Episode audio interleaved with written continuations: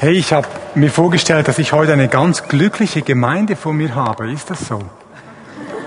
Also, wo sind die Fans des FCB? Habt ihr gewusst, dass es eine, eine Helpline jetzt gibt für Zürcher Fans? Kann man anrufen. Müsste die Nummer ist 141414. Äh, die Meisterschaft ist ja schon gar nicht mehr spannend jetzt, oder? Wenn Basel Zürich 4-1 schlägt, wer soll dann den Basel noch das Wasser rein? Ich mag euch das gönnen. Der hat der beste Fußballclub ähm, in, der, in dem Land. Hey, die letzten zwei, drei Jahre waren eigentlich, ähm, gehörten wirklich in meinem Leben zu den spannendsten und aufregendsten, die ich je erlebt habe. Und das hat jetzt nicht zu, mit, äh, zuerst damit zu tun, dass ich drei Teenager habe zu Hause. Ich möchte übrigens allen Eltern sagen, alle, die euch warnen vor der Teenagerzeit, also ich verstehe es immer noch nicht.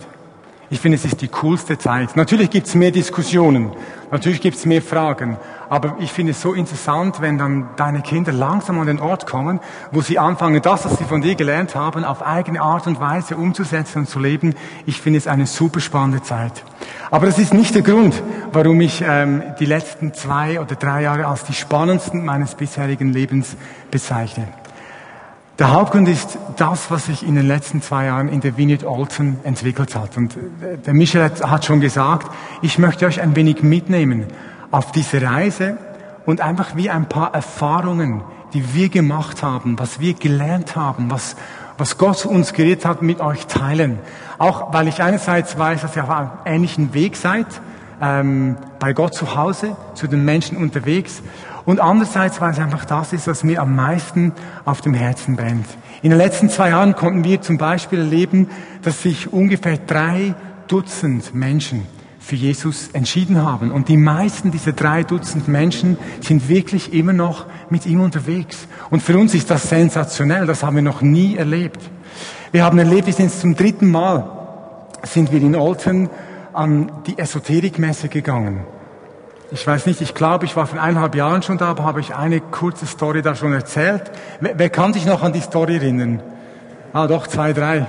Dann erzähle ich eine andere, auch von der Esoterikmesse. Und zwar war das so, dass wir dorthin gegangen sind und einfach Hören vom Himmel gemacht haben für die das nicht kennen, so eine Art prophetisches Reden, prophetisch auf Gott hören, gerade für Menschen, die noch nicht mit Jesus unterwegs sind und haben wirklich erlebt, wie Jesus zu Leuten geredet hat. Aber was wir auch gemacht haben, wir konnten dann so einen, einen Vortrag halten. Letztes Mal war es überrascht von der Kraft des Himmels, glaube ich, irgendwo in der Art. Und dann konnten wir einfach 45 Minuten reden, erzählen. Und schon beim ersten Mal hat Jesus zu mir gesagt, nach 25 Minuten bist du ruhig und stellst einen Stuhl hin und fragst, wer möchte das erleben? Das ist dann schon etwas die Komfortzone verlassen. Wenn man da so 30, 35 Leute vor sich hat und groß erzählt, was man alles erlebt hat und sagt, so und jetzt, wer möchte es erleben? Und das haben wir jedes Mal gemacht und vor zwei Jahren war das, das war 20, ja, ein Jahr, 2013, kam eine, eine junge Frau.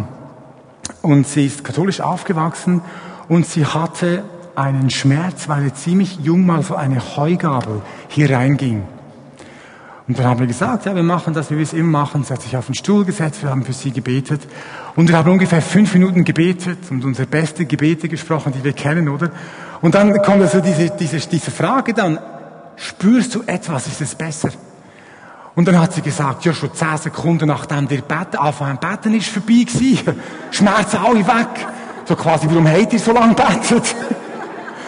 Und wir waren total weg und dann kam noch ein Wort und da hat noch Gott etwas offenbart, das in ihrem Leben ist. Und wir haben wirklich viele solche Geschichten erlebt und wir fühlen uns in Olden überhaupt nicht so als die Chefcharismatiker. 15 Wunder und prophetische Worte vor uns Morgen oder so. Wir fühlen uns nicht so. Aber wir haben ein paar Dinge erlebt und ich möchte auf diesem Weg wo Jesus uns herausgefordert hat, die Komfortzone wirklich zu verlassen. Darum habe ich ja vor eineinhalb Jahren schon gesprochen. Und eine Kirche ohne Mauern zu werden, möchte ich ein wenig davon erzählen. Wir haben 2012, ich jetzt weiterklicken, 2012 hat Jesus zu uns gesprochen und hat uns wirklich herausgefordert, konsequent nicht die Frage zu stellen, was lässt die Gemeinde wachsen? Oder was müssen wir tun, um noch einen besseren Gottesdienst zu bekommen? So die typischen Gemeindebaufragen, die sind wichtig. Wir haben die lange gestellt und haben viel da gearbeitet. Kein Entweder-Oder, sondern sowohl als auch. Aber ich hat uns gesagt, stellt einmal nicht diese Frage zuerst, sondern die Frage, wie würde es aussehen, wenn ihr konsequent um die Mission, um mein Herz, dass das Reich Gottes in die Quartiere kommt, wenn ihr darum eure Gemeinde baut? Wie würde es aussehen, wenn eure erste Frage für die nächsten zehn Jahre ist, was dient dem Reich Gottes in eurer Stadt, eurem Quartier am meisten? Baut konsequent um diese, um diese Herzensmission des Vaters, der die Menschen in seiner Gegenwart lieben will. Und wir haben verschiedene Dinge getan, aber was es ganz konkret auch geheißen hat, wir haben gesagt, okay, ab 2012 Mitte, einmal im Monat ist die Kirche in Olten nicht zu Hause. Gibt's keinen Gottesdienst. Immer der erste Sonntag, da röntgen wir uns an, gibt's keinen Gottesdienst. Sondern sind wir vor Ort unterwegs. Wir haben etwa zehn so missionale Gemeinschaften und Initiativen, mit dem haben wir begonnen. Die einen waren geografisch, äh, verteilt. Die anderen waren mehr so Zielgruppen. Meine ähm, liebe Mama, die auch hier ist, macht im Altersheim etwas. Wir gehen einmal im Monat in ein Altersheim. Wir haben im Wald gegrillt, so mit Familie und so, und haben uns einfach auf die Reise gemacht. Wie würde das aussehen? Es war so wie ein erster Schritt. Wir haben gemerkt, heute wissen wir, es ist nur der Anfang des Weges. Also wenn ihr euch auf das einlasst, viel Spaß. Es ist nur der Anfang ist nur der Anfang. Aber es wird immer besser. Und es wird auch so, dass du, je mehr du das tust, je klarer siehst, was möchte Jesus eigentlich? Was heißt Mission eigentlich? Für viele von uns ist Mission und Evangelisation so ein Schreckwort. Das, was du sicher nicht willst, ist Missionieren, oder? Also, wem, wem geht das auch so? Ganz, ganz ehrlich. Mission unter uns. Wenn das Wort Mission, Evangelisation hörst, denkst du, ja, wem geht das auch ein bisschen so? So, jetzt schaust du nicht um, Michel? Nein, schaust nicht um. Michel schaut jetzt nicht. Das sind nicht so viele, super. Aber wir haben mir gemerkt, eigentlich geht es einfach darum, dass Jesus uns einen neuen Lebensstil schenken will, wo die Menschen um uns herum plötzlich die Mitte der Aufmerksamkeit sind und nicht mehr ich und mein frommer Bauchnabel.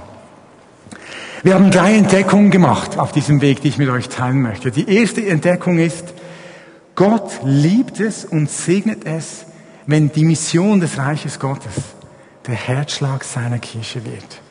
Gott liebt es, wenn wir das tun. Auch wenn wir vieles zu Beginn falsch machen. Wenn wir viele Dinge so merken, eigentlich wissen wir genau, gar nicht genau, wie das funktioniert. Aber einfach sagen, Jesus, deine Mission, dein Herz für die Menschen soll unser Herzschlag sein. Gott liebt das. Wir haben das gemerkt, dass als wir angefangen haben 2012, ist plötzlich so viel geschehen in der Gemeinde. Ich meine, alles, was du messen kannst, was so die typischen Pastoren und Leiter Mess, wie viele kommen in Gottesdienst, wie viele Leute kommen zum Glauben, wie viel Geld kommt rein. Du, das kannst du zählen, oder? Wie willst du Jüngerschaft zählen? Du kannst hast ja kein Pneumatometer, wo du reinstecken kannst. Das sind die Dinge, die du zählst. Wie sieht das aus? Und an allen drei Orten sind plötzlich die, die Zahlen hochgeschossen. Und das war gar nicht unser Plan. Unser Plan war nicht, mehr Leute in den Gottesdienst zu bekommen. Unser Plan war schon gar nicht, mehr Geld einzunehmen. Aber genau das ist geschehen. Wir haben heute in der Wienet Olden zu viel Geld. Und ich sage das nicht, auch mit einer gewissen Ehrfurcht sage ich das, wir haben wirklich, wir dürfen so einen Segen, obwohl wir gar nicht darauf gezielt haben. Eigentlich haben wir gesagt, Jesus, wie möchtest du uns für deine Mission einsetzen? Aber auch die Dinge, die man nicht so gut zählen oder in, in Zahlen packen kann, haben sich total verändert. Ja, wir haben so eine Gewohnheit, dass wir immer im Gottesdienst eine God-Story erzählen am Anfang. Eine Geschichte, wie Menschen Gott erleben. Wir hatten einen Stau. Einen God-Story-Stau. Die Leute haben so viel erlebt, dass man gar nicht alle Geschichten erzählen konnten. In dem Moment, wo du dein Herz darauf ausrichtest, auf diese Mission, erlebst du viel mehr. Leute haben einen Schub gemacht in ihrer Jüngerschaft. Verstehst du? Die Komfortzone zu verlassen, rauszugehen aus den Mauern und auf Menschen zuzugehen. Das ist wie aktiv Seelsorge. Da geschieht so viel in deinem Leben plötzlich. Ich versuche es jeweils so zu sagen. Ich sage, Mitarbeit in der Gemeinde ist extrem wichtig. Es ist kein Entweder-Oder, noch einmal, sein sowohl als auch. Aber deine Jüngerschaft macht einen anderen Schub, wenn du zum Beispiel im Gottesdienst im Begrüßungsteam bist, was eine sehr wichtige Aufgabe ist. Oder wenn du in einem Park bist mit ein paar Leuten aus der Gemeinde am Grillen, du triffst eine Muslima und die erzählt dir, dass sie krank ist. So. Und jetzt kommst, bringst du das Reich Gottes dort hinein, fragst du sie, darf ich bitte gerade jetzt für dich beten? Und wenn du das tust, dann macht deine Jüngerschaft einen ganz anderen Schub.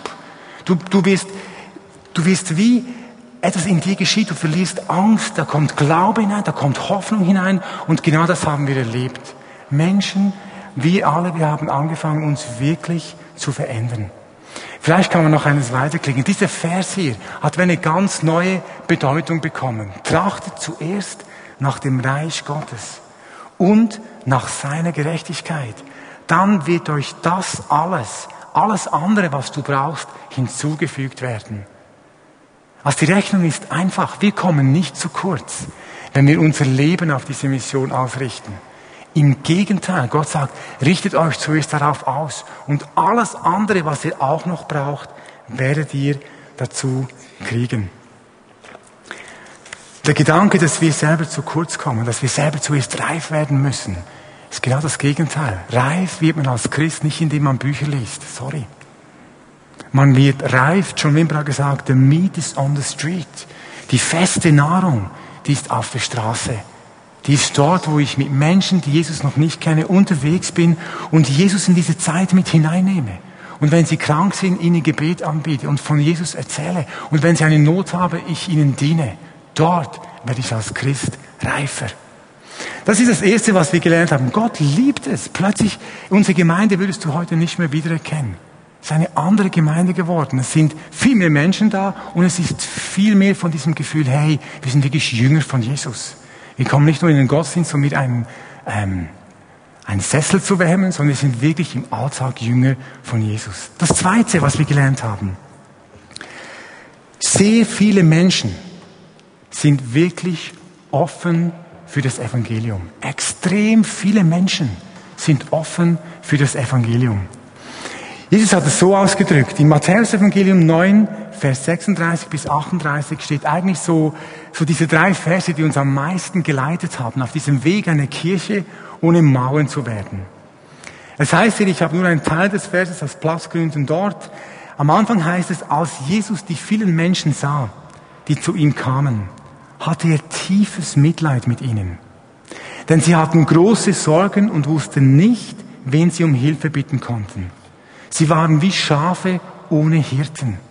Also Jesus sieht die Menschen. Kommen ganz viele Menschen, das heißt, sie haben ganz viele Sorgen, aber sie wissen nicht, an wen sie sich wenden sollen. Denn sie waren, sie haben wie den inneren Kompass verloren. Sie waren wie Schafe ohne Hirten und sie wussten nicht, wen sie um Hilfe bitten sollten. Und dann, deshalb sagte zu seinen Jüngern, die Ernte ist groß, aber es sind nicht genügend Arbeiter da.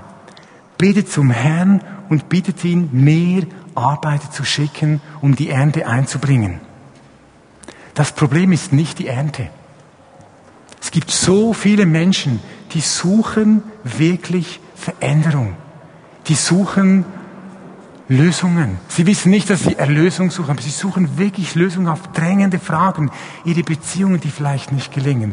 Eine Krankheit, die man über Jahre tragen muss. Es gibt so viele Menschen, die wirklich bereit sind für eine Begegnung mit diesem Jesus. Aber der Punkt ist, dass die Mitarbeiter nicht in die Ernte gehen, sondern warten, bis die Ernte zu ihnen kommt. Jesus sagt, es gibt zu wenig Mitarbeiter, darum betet, dass Mitarbeiter in die Ernte gesandt werden. Ich möchte einfach zwei Geschichten erzählen, um, um das zu verdeutlichen, wie viele Menschen eigentlich bereit sind für Veränderungen, bereit sind für eine Begegnung mit diesem Jesus. Die eine ist die Geschichte eines Namensvetters von mir. Der heißt, der heißt auch René. Ähm, der René ist ein Mann, der ist ungefähr 50 Jahre alt. Als ich ihn zum ersten Mal gesehen habe, war im Dan. Wir haben auch so einen Dan-Leiter, der macht das glaube ich auch. Ich habe, glaube ich, viel mehr Leute, das ist ja egal, aber so Lebensmittelverteilung macht er immer noch, oder? Hm. Und der René, der kam zum ersten Mal, auch da, ich weiß nicht, wer es gehört, da waren vielleicht ungefähr 20 Leute jeweils da, heute sind es vielleicht etwa 80. Auf jeden Fall, schon beim ersten Mal, als er hier war, gab es ein Gespräch. Und da wollte er eines klarstellen. Also ich komme da wegen Messen, aber das mit dem Glauben, mit dem wollte ich gar nichts zu tun haben. Das interessiert mich dann überhaupt nicht. Und dann habe ich mit ihm gesprochen, ich habe ihn etwas herausgefordert, warum er denn so sicher sei. Ich, ich, sehe keinen Grund, da so sicher zu sein, dass alles gar nichts ist und so. Und wir sind mit diesem René einen Weg gegangen. Und dann ging es vielleicht ungefähr so ein halbes Jahr bis ein Jahr, da hat der Leiter des Dans ihn ins Team hineingenommen vom Dan Leiterli. Und er hat angefangen zu helfen mit Lebensmittelverteilung und so und kam wie irgendwo in den Orbit von Menschen, die mit Jesus unterwegs waren. Und dann ist in seinem Leben eine Situation eingetreten, die wirklich sehr, sehr, sehr, sehr, sehr schwierig war. Und er kam eines Morgens wieder in unser Office und hat uns erzählt, was alles abgeht. Und da habe ich wie gespürt, jetzt ist der Moment da, wo wir wie einen Schritt weitergehen können mit ihm. Wo ich ihm gesagt habe, René, ich glaube wirklich, damit du diese Situation durchstehst, brauchst du wie einen festen Anker in deinem Leben, wie einen festen Boden unter deinen Füßen. Und er hat es gespürt. Er hat gemerkt, das stimmt. Ich habe ich hab keinen festen Boden, ich habe das nicht unter Kontrolle. Es war die Gefahr, dass er ins Gefängnis gehen muss. Eine ganz schwierige Situation. Und ich habe einfach gesagt, hey, es gibt einen Vater, der wartet. Der hat schon sein ganzes Leben auf dich gewartet. Und wir haben gesprochen zusammen, habe ich ihm gesagt, jetzt gehst du nach Hause und machst einfach eine Woche Gedanken, ob du das wirklich willst. Dich auf diesen Vater im Himmel einlassen und ihm einfach dein Leben anvertrauen. Dann garantiere ich dir, was immer kommt, am Schluss kommt's gut. Nach einer Woche ist er gekommen und hat gesagt, ja, ich will. Der gleiche René, der vor zwei Jahren vorher gesagt hat, das ist der gar nichts für mich. So viele Menschen haben tief innen drin Nöte und Fragen. Sie sind nicht immer an der Oberfläche, aber sie sind da. Und wenn wir mit ihnen, wenn wir sie lieben, mit ihnen unterwegs sind, wenn wir nicht einfach nur so, wie soll ich sagen, so mit einem Traktat in ihr Leben schneiden und dann wieder raus. Das ist komisch irgendwie, sondern wirklich mit ihnen unterwegs. Plötzlich öffnen sich diese Momente, wo du merkst, hey, eigentlich suchen sie den Vater. Und genau davon spricht Jesus. Die Ernte ist groß. Eine andere Frau, das ist die ähm, Celia heißt sie, sie ist auch ins Downlading gekommen, eine unscheinbare Frau eigentlich, und ähm, hat auch ein total zerbrochenes Leben. Und die Leiter von unserem Downladeli, Matthias und Brigitte, haben wie sie gesehen, haben gemerkt, da ist das ein Mensch des Friedens, dass der Mensch, da ist eine Offenheit, da ist eine kurdische Alevitin, ähm, habe ich das richtig gesagt? Kurdische Aleviten, ja, ich glaube, das ist richtig. Und sie hat dann gesagt, dass sie für mal ein Putzinstitut geleitet hat und wir haben im, im Vineyard, in den Vineyard-Räumen unsere Putzfrauen verloren. Also sie hat aufgehört zu arbeiten. Also haben sie nicht im Office verloren, so groß ist es nicht. Äh, und dann, und dann haben wir sie engagiert und alles geregelt, dass es alles sauber läuft mit AV und so. Und sie hat angefangen, einfach wie wieder so in den Orbit von, von, von Menschen, die mit Jesus unterwegs sind, zu kommen. Und wir sind nicht mit Traktaten auf sie los. Und wir haben sie einfach geliebt, waren mit ihr unterwegs, haben sie zum Essen eingeladen, all diese Dinge, die man tut, wenn man mit Menschen Gemeinschaft hat. Und darum geht's letztlich. Es geht auch mit Menschen Gemeinschaft, mit ihnen unterwegs zu sein. Anyway, auf jeden Fall haben dann die Leiter des Dan Laddelis haben angefangen so mit einer Jesusgruppe. Zwar die Leute, die im Team sind, das, der größte Teil unseres Teams sind Menschen, die Jesus gar nicht kennen, eingeladen, die, die etwas mehr von Jesus wissen wollen. Wir treffen uns einmal äh, pro Woche sogar, ein hohes Commitment, und reden einfach über Jesus. Und da kamen ungefähr fünf Leute und eines war diese Celia, diese kurdische Alevitin. Und dann sind interessante Dinge geschehen. Es wird etwas länger, ich hoffe, es schaut schon auf du, du sagst, wenn ich muss aufhören. Ähm, ist interessant, was alles geschieht. Oder? Sie, wir, sie haben dann Bibel gelesen zusammen in dieser Gruppe und Dinge erklärt und so. Und dann musste, gerade nach der Jesusgruppe, musste die Celia ins Spital mit ihrem Sohn. Und ihr Sohn hatte hohes Fieber. Und dann musste sie so lange warten im Notfall. Und sie hatte nur ein Buch dabei, die Bibel.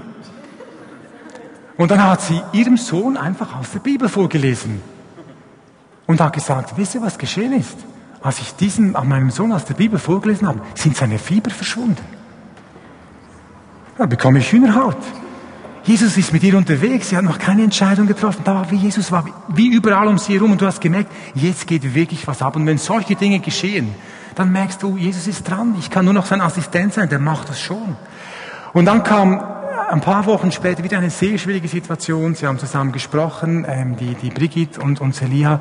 Und Brigitte hat genau das Gleiche gespürt, hat wie gespürt, es ist jetzt ehrlich und auch nicht irgendwie ein, ein Intervenieren in ihr Leben zu fragen, möchtest du dein Leben Jesus geben. Und sie hat das gemacht. Keine Woche zwischendrin. Brigitte hat gesagt, jetzt. Und na, nachher hat diese Selia einen halben, und sie ist keine besonders glücklich aussehende Frau, einen halben Tag lang gesch, geschmunzelt, gelächelt, wie ein, gestrahlt wie ein Maikäfer. Es ist wirklich etwas neu geworden in ihrem Leben und ist sie mit diesem Jesus unterwegs und lernt, was eine Jüngerin alles so lernt. Bibel zu lesen, zu beten, mit anderen Menschen unterwegs zu sein. Und das sind nur zwei von 36 Geschichten. Und das war alles ganz unspektakulär. Was wir gelernt und gesehen haben, es gibt ganz viele Menschen, die sind reif. Warum ist das so? Bitte nächste Folie. Warum ist das so? Wir unterschätzen etwas, was Jesus in einer ganz einfachen Art und Weise ausdrückt. Jesus sagt, mein Vater wirkt und ich wirke auch. Mein Vater wirkt bis jetzt und ich wirke. Ich weiß nicht, wie du durch dein Quartier läufst, wie du einkaufen gehst. Ich weiß nicht, wie du in der Arbeit unterwegs bist. Aber die Realität ist, dort, wo du bist, dort ist Jesus am Wirken. Mein Vater wirkt. Jesus ist die ganze Zeit am Wirken an Menschen in unserem Umfeld. Da ist Jesus dran, weil er liebt sie, will sie zu sich ziehen. Du und ich, wir müssen einfach seine Assistenten sein. Wirklich, es gibt wie einen neuen Lebensstil. Ich laufe ganz anders durch mein Quartier und frage wirklich, Jesus, wo bist du dran? Was tust du? Ich möchte dich, also ich möchte diese Menschen finden, die du bereit gemacht hast. Glaubt nie, dass der Boden hart ist. Das hat man immer von Olden gesagt, der Boden ist hart. Da habe ich gesagt, ja, darum hat Gott die besten Leute auf Olden geschickt. Ja, weil der Boden hier hart ist. Nein, ich, ich wollte damit einfach zum Ausdruck bringen, egal, Gott tut hier was und wir sind einfach mit ihm unterwegs und helfen ihm, diese Menschen an sein Herz zu lieben. Es gibt so viele Menschen, die wirklich bereit sind. In der Apostelgeschichte steht ja, in Apostelgeschichte 2,47, der Herr tat täglich hinzu, die gerettet werden sollten. Das haben wir noch nicht erlebt. Aber wir haben erlebt, dass wirklich jeden Monat über zwei Jahre Menschen zum Glauben an Jesus gekommen sind. Und die Frage ist ja, wenn wir diesen Text aus der Apostelgeschichte nehmen, täglich haben Menschen dazugefunden. Die Frage ist ja, wie haben sie das eigentlich genau gemacht? Was ist eigentlich der Trick? Was ist die Methode, die Jesus gebraucht hat? Und da möchte ich euch in etwas hineinnehmen, was für uns eigentlich so wie die, das größte Geheimnis ist, das wir am Entdecken sind. Wenn es darum geht, eine Kirche ohne Mauern zu sein. In, in diesem Vers unmittelbar bevorsteht, dass Jesus oder dass Gott täglich Menschen hinzugefügt hat, steht ein Vers vorher was anderes. In Apostelgeschichte 2, 46 heißt es, Gemeinsam beteten sie täglich im Tempel zu Gott, trafen sich zum Abendmahl in den Häusern und nahmen gemeinsame Mahlzeiten ein, bei denen es völlig zuging und großzügig geteilt wurde. Hier wird etwas deutlich von Gottes Design für Kirche, das ich bisher, obwohl ich die Bibel schon seit 30 Jahren lese, immer etwas übersehen habe. Es werden hier zwei Dynamiken beschrieben. Tempel und Haus. Die Tempeldynamik, das ist quasi unsere Gottesdienstdynamik. Viele Leute, Band, Bühne, Kinderdienst, wie wir das nennen, ist einfach so das Große, wo wir merken, ey, wir sind, wir sind mit vielen Leuten unterwegs. Das war aber nur die eine Seite. Die andere Seite war, sie waren als Häuser unterwegs. Und ich glaube nicht, dass Gott am Pfingsten einen Fehler gemacht hat. Ich glaube, es ist sein Design für Gemeinde. Die Tempeldynamik und diese griechisch Oikos, Hausdynamik. Und ihr müsst jetzt keine Angst haben, ich fange jetzt nicht an, für die Hauskirchenbewegung mich stark zu machen. Es ist kein Entweder-Oder. Ja? Beides zusammen. Immer wenn das Christentum sich frei entfalten konnte, hat man beides gemacht. Tempel und Oikos, Tempel und Haus. 300 Jahre lang waren diese Häuser eigentlich der Träger der missionalen Dynamik der Gemeinde. 300 Jahre lang konnten die nämlich gar keinen Tempel bauen. Keine, äh, nicht Moschee, jetzt besser, jetzt keine Kathedralen, ja, konnten die gar nicht bauen. Die Tempeldynamik gab es nur am Anfang in Jerusalem, so wie als Urbild. Aber dann gab es 300 Jahre lang nur diese Häuser. Und was ist genau darunter zu verstehen? Was ist so ein Haus? Und da haben wir wirklich aus unserer kulturellen Optik, haben wir ein, eine Fehlschaltung gemacht. Es gibt Leute, die sprechen von diesen Häusern und sagen, das sind Kleingruppen. Und ich liebe Kleingruppen, das ist nicht das Thema, aber Häuser sind etwas ganz anderes. Lass mich euch das erklären. Es ist wirklich faszinierend, weil Jesus das genau gleich gemacht hat. Es gibt eine Folie, die nächste, wo wir sehen, es gibt so wie vier, vier Räume.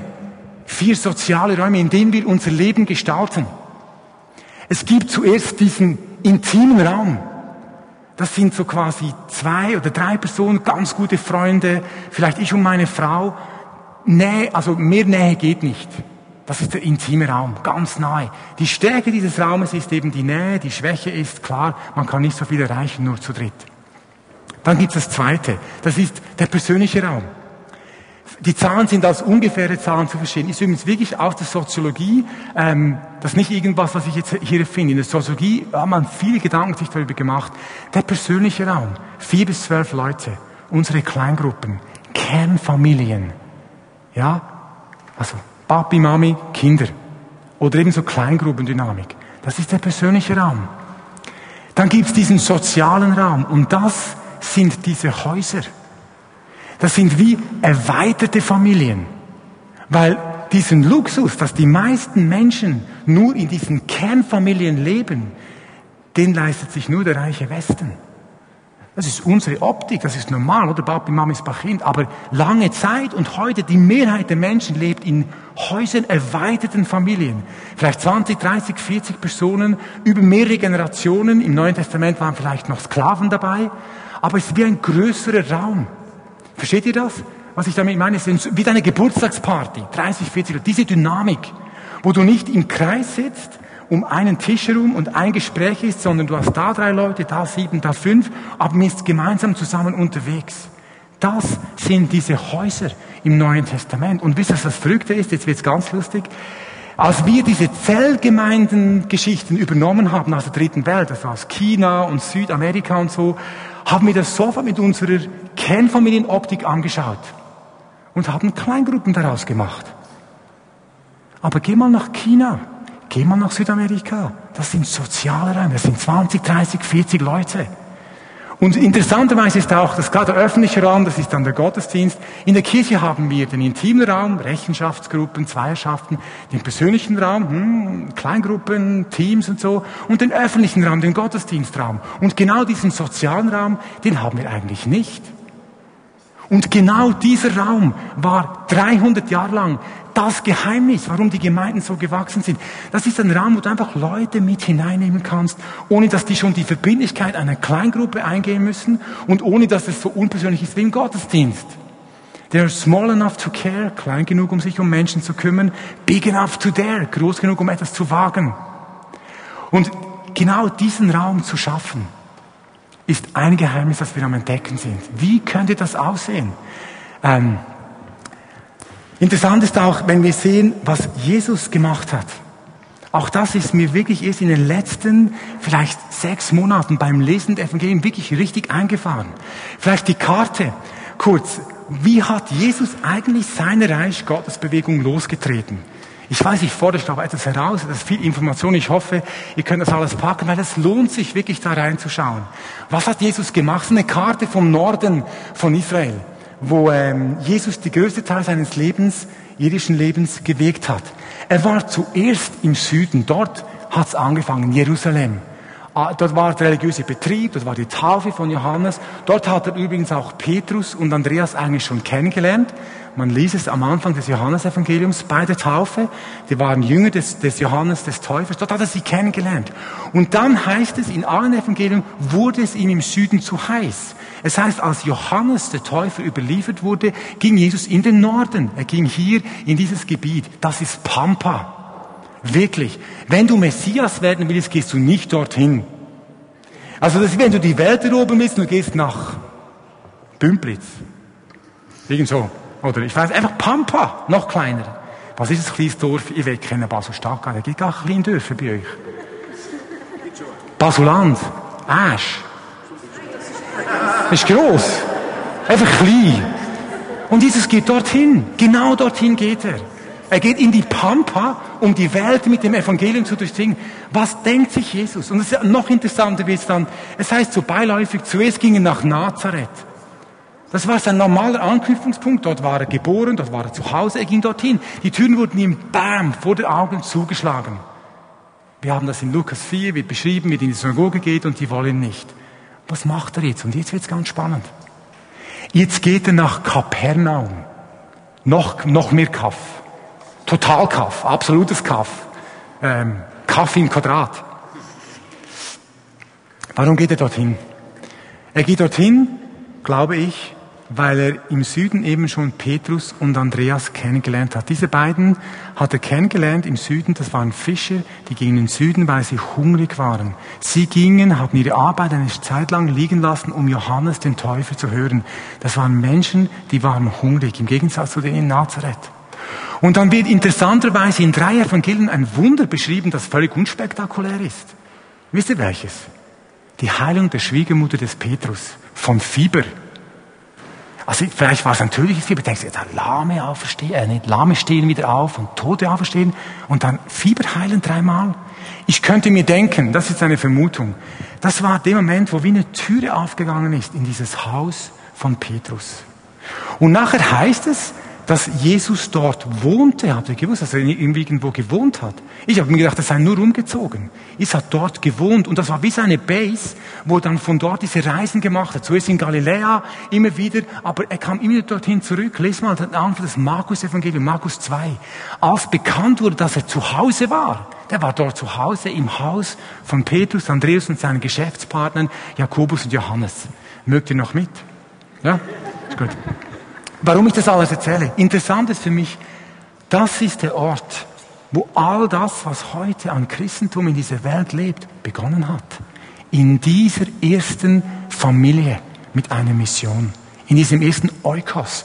Ihr müsst euch vorstellen, das waren auch über mehrere Generationen noch Geschäftspartner. Das waren genau dieser Raum, 30, 40, 50 Leute, noch die Jünger. Und äh, ich weiß nicht, wer da immer gekocht hat und alles, aber so war das, oder? Eine Riesengeschichte. Dort hat Jesus solche, ein solches Haus aufgebaut, hat die Leute, die Menschen dieses Haus gejüngert und ihnen eine Mission gegeben. Und von diesem Haus aus ist eigentlich alles geschehen, was geschehen ist. Die Jünger haben dann wieder eigene solche Häuser, Familie mit einer Mission begonnen. Wir lesen, dass ähm, auch Paulus das gemacht hat. Wenn ihr anschaut in, den, in der Apostelgeschichte, was Paulus tut, ist, heißt es auch immer wieder, dass er in ein Haus ging, Lydia zum Beispiel. Ja, und da ist ein neues solches Haus entstanden. Das ist nicht eine Gruppe von fünf Leuten, 30, 40 Leute, die sagen, wir zusammen, wir haben eine Mission. Und die dritte Entdeckung, die ich versucht habe, so in aller Schnelle zu skizzieren, die uns immer wichtiger wird, ist, die Methode von Jesus quasi ist eine erweiterte Familie mit einer Mission. Diese Art von Gemeinschaft die sich verbunden fühlt für ein Quartier, für eine Stadt, für ein Dorf, für eine Zielgruppe, aber nicht nur drei, vier Leute, die haben zu wenig Kraft, sondern vielleicht 15 Leute, da beginnt vielleicht, die sagen, wir haben eine Mission, diese Menschen zu erreichen. Und wir tun das nicht, indem wir einfach, wir machen mal einen Einsatz.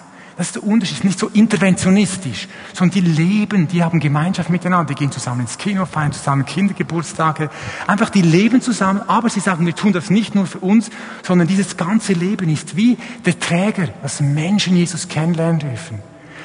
Könnt ihr das Bild, wer kann das Bild langsam sehen? So eine Frage. So könnt ihr euch das langsam ein wenig vorstellen. Lest einmal, wie Jesus das in Kapernaum gemacht, die ersten Kapitel von Matthäus, Markus und Lukas. Wird das richtig deutlich.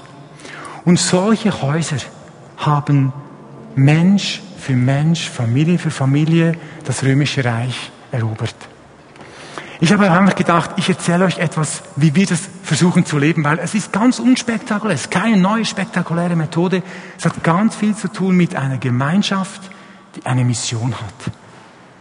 Eine Gemeinschaft, die vielleicht etwas größer ist als eine Kleingruppe, damit sie wirklich auch Kraft hat, Dinge zu tragen und äh, durchzuziehen. Wir haben vor zwei Jahren, als wir mit Kirche ohne Mauern begonnen haben, haben wir, also das war die Vision nicht von mir, sondern von meiner Frau, haben wir angefangen mit, das heißt Wald pur. Ich bin nicht so gern im Wald, aber meine Frau. Und wir haben einfach gesagt, dann, wenn bei uns Kirche ohne Mauern ist, dann gehen wir einfach mit ein paar Leuten in den Wald, die das auch gerne machen. Wir, wir, wir bräten, wir grillen irgendwie und macht vielleicht Spiele mit den Kindern und laden unsere Menschen des Friedens, Menschen, die irgendwie vielleicht offen sind, damit hinein. Oder vielleicht treffen wir Leute, die auch dort grillen und schauen auch, was geschieht. So haben wir begonnen. Einmal im Monat waren wir so unterwegs. Und sehr bald haben wir gemerkt, das ist eine wirklich coole Sache, da sind auch immer Leute mitgekommen, aber wenn du nur einmal im Monat so unterwegs bist, dann entsteht nichts untereinander. Oder? Haben wir gemerkt, wir müssen irgendwie so auch uns treffen, wo wir mehr Zeit füreinander haben. Da haben wir angefangen, eine Hausparty noch zu machen. Also einmal in den Wald, das war quasi unser Anlass mit den Leuten, und dann eine Hausparty. In unsere Stube, die viel zu klein ist, haben wir 25 Leute eingeladen. Das war ein Gaudi. Die, die Kinder sind irgendwie im, im Essig waren, die am, am, am Playmobil spielen und irgendwie haben wir noch ein bisschen Overflow gehabt im Musikzimmer und so. Das war super, wo wir Zeit gehabt haben füreinander, gegessen haben, kurzer Input, Worship, so in einem ganz anderen Rahmen, nicht Gottesdienst, aber auch nicht Kleingruppe, so 25, es war super, eine gute Atmosphäre entstanden. Und haben wir gemerkt, das sind so wie unsere zwei Beine, auf denen wir laufen, das ist das Organisierte. Aber jetzt fangen wir an, auch untereinander uns einzuladen und sagen, hey, morgen mache ich eine Clipparty, kommst du auch, bringst noch Leute mit? Und versuchen so miteinander zu leben. Ich habe angefangen im Männergebet, treffen uns Dienstagmorgen noch zum Beten, alles in diesem Rahmen von vielleicht 25, 30 Leuten. Und so versuchen wir wie so eine erweiterte Familie mit einer Mission in unserem Quartier zu werden. Aber das, was eigentlich die Substanz ausmacht, ist nicht dieses einmal im Monat rausgehen, obwohl das wichtig ist. Die Substanz ist, dass wir sagen, wir fangen an, uns als erweiterte Familie mit einer Mission zu verstehen. Und das ist für mich wirklich wie so eine neue Entdeckung. Ich habe es jetzt gesagt, ich möchte es noch einmal wagen, ein Anfänger zu sein für dich. Wie viel Leute da Zeit, muss man sagen. Hm? Wenn ich noch fünf Minuten Zeit, dann sagst du mir's. Ich habe gesagt, Jesus, ich möchte wirklich noch einmal ein Anfänger sein. Ich habe noch fünf. Jetzt? Drei? Du bist ja wahnsinnig. Wow! Gut. Diese eine Sache noch. Ich habe Jesus gesagt, ich möchte wirklich neu ein Anfänger sein für dich. Ich möchte das lernen. Ich habe jetzt 15 Jahre lang dieses Bandbühne Kinderdienstding, das kann ich jetzt. Das weiß ich jetzt, wie es geht. Aber ich habe gemerkt, wenn wir wirklich Menschen erreichen wollen, müssen wir näher zu den Leuten und vor Ort solche erweiterte Familien mit einer Mission pflanzen und leben. Und das sind die Orte, da könnte ich jetzt ja auch Geschichten erzählen, wo Menschen Jesus finden. Okay. Wo könntest du beginnen? Wo könntest du beginnen? Ich glaube, der entscheidende Punkt ist, dass wir verstehen müssen, Jesus ist wirklich am Wirken in deinem Umfeld. Dort gibt es diese Menschen, die Jesus Menschen des Friedens nennt. Sind Menschen, die dich mögen, sind Menschen, die dir zuhören, auch wenn du dem Glauben sprichst, und sind Menschen, die gerne mit dir zusammen sind. Das sind Menschen des Friedens. Mission ist ganz einfach. Jesus möchtest du mit Menschen zusammen bist, die dich gern haben. Die dir zuhören. Die irgendwie etwas spüren in dir. Überall, in jedem Quartier hat es solche Menschen. Fang an, für dein Quartier, wo du lebst, einfach zu beten. Dass Jesus dir diese Menschen des Friedens zeigt. Also ich überziehe jetzt ein bisschen. Diese Story muss ich einfach noch erzählen, Michel. Ja? Muss, geht nicht anders. Ich habe angefangen, auch so für unser Quartier mehr zu beten. Nicht mehr der Gottesdienst war immer das Zentrum meiner Gebete, sondern unser Quartier. Und da habe ich gesagt, Jesus, ich möchte diese Menschen finden. Und dann einmal ist mir eine Frau aufgefallen, die immer ihren Mann so wirklich im Quartier rumschiebt. Er ist wirklich, er kann kaum mehr laufen, hat so einen, einen Rollator und sie geht mit ihm durchs Quartier. Und ich habe gesagt, Jesus, wenn ich sie zum nächsten Mal sehe, dann spreche ich sie an. Und wann habe ich sie zum nächsten Mal gesehen? Nachdem ich eineinhalb Stunden joggen war. Und dann stand sie da, oder? Ja, ist gut, okay, kurz verschnaufen. Und bin ich auf sie zu und habe sie angesprochen, wer bist du, wie heißt du und so. Und so hat sich jetzt in den letzten, ich würde sagen, fünf Monaten eine Beziehung mit ihr gegeben. Eine, eine wunderbare italienische ältere Frau, wirklich, die einfach so viel Energie hat. Und ich habe mir gedacht, ist sie wirklich, hat sie wirklich irgendein Interesse am Glauben? Aber Jesus hat sie mir gezeigt, vor etwa zwei Tagen habe ich sie wieder gesehen, habe sie gesprochen und hat sie gesagt, ich verrückte mit Gott, ich verrückte mit Gott. Ich bin verrückte mit Gott und hat mir ihre Geschichte erzählt. Und interessant war, wie wenn wir wirklich mit Menschen unterwegs sind, dass plötzlich die Türen sich öffnen, wo irgendetwas geschieht, wo du merkst, Jesus ist wirklich da. Es geht nicht darum, zu intervenieren in ihr Leben, so, ah, sondern wenn du merkst, Jesus tut was, die Türen sich öffnen, gehst du daran, so, Jesus, wie, dir assistieren? Ich habe nur etwas gesagt, ist ja egal. Ich habe etwas von Jesus erzählt und habe gemerkt, jetzt ist wie eine Türe aufgegangen, dass wir auch dort eine Gesprächsbasis haben. Aber ich bin seit Monaten einfach am Reden mit ihr, wenn ich sie im Quartier sehe. Lauf einfach durch dein Quartier, wo du wohnst und frag Jesus, was tust du? Mach das, was Jesus tut, wirklich zu der, quasi zu dem, was dein Leben antreibt. Und sagst, Ich möchte das herausfinden. Dort beginnt es irgendwie. Und dann schafft irgendwelche Räume, wo ihr diese Menschen mitnehmen könnt. Wo 15, 20 Christen auch da sind. Wo sie das reinschnuppern können, wie das tut, wenn das Reich Gottes mit euch unterwegs ist. Und das Letzte, was ich gemacht habe, und da bin ich wirklich ganz fertig. Ah nein, ich bin noch nicht ganz fertig. Da kommen die drei Fragen noch. Ja. Das Letzte, was ich getan habe, ich bin zu beschäftigt, um das zu leben, habe ich gemerkt. Meine Agenda ist immer so voll. Wenn Leute mich einladen, habe ich nie Zeit. Das Problem kennst du sicher auch, Michel, gell? Weißt du, was ich jetzt gemacht habe? In meiner Agenda steht für alle Zeit und Ewigkeit am Freitagabend Zeit für Menschen. Das ist ein fixer Termin einmal in der Woche. Wenn, wenn Leute nicht so einen gestressten Lebensstil haben wie ich, verstehen sie vielleicht das gar nicht. Aber ich habe das gemacht und ich habe jetzt wirklich, ich mache keinen Gemeindetermin mehr. Eine Ausnahme im Jahr habe ich mir äh, zugestanden ist einfach Zeit für Menschen. Und dann am Mittwoch frage ich mich, was mache ich heute? Ja, was mache ich nächsten Freitag? Lade mir Leute ein, gehe ich mit jemandem aus dem Quartier ein Bier trinken, egal, einfach Zeit für Menschen. Und in diese Zeit Jesus mit hineinnehmen. Ehrlich, ich könnte euch so vieles Tolles sagen, ich bin jetzt ruhig. Es macht wirklich Freude. Diese Art von wie Jesus mit so einer Familie, mit einer Mission unterwegs zu sein, es macht frei, weil du bist in Beziehung, in Gemeinschaft, die wirklich für dich da ist und ihr habt gemeinsam ein Ziel. Ein Problem weltweit von Kleingruppen ist, dass es viel nach vier, fünf Jahren langweilig wird, weil sie keine Mission haben, weil sich alles um das eigene Ding dreht. Mit so 15, 20 Leuten unterwegs in einer Mission, das wird dir nie langweilig. Es gibt immer Leute, die irgendwie da sind, ah, da ist dies etwas am Tun. Ich hoffe, das Bild ist etwas deutlich geworden. Ja? Und jetzt weiß ich gar nicht, wie ich landen soll. Doch, ich weiß, wie ich landen soll. Ich habe hier drei Fragen auf dem Predigtzettel. Vielleicht kann die Band schon mal nach vorne kommen. Ich habe drei Fragen auf dem Predigtzettel notiert. Ähm, was habe ich gelernt heute? Welchen konkreten Schritt unternehme ich? Und wem möchte ich davon erzählen? Und vielleicht können wir es so machen, dass du dir, wenn sich die Band bereit macht, kurz Gedanken machst. Was habe ich gelernt? Was möchte ich konkret tun? Und ähm, wem möchte ich davon erzählen, das aufschreibst. Und nachher finde ich es einfach eigentlich wunderschön, wenn, geht das, wenn dem die Band spielt, die Leute nach vorne kommen, die sagen, hey, ich möchte wie einen Schritt in diese Richtung tun, was wir für diese Leute beten können. Und du organisierst das. Ist das gut?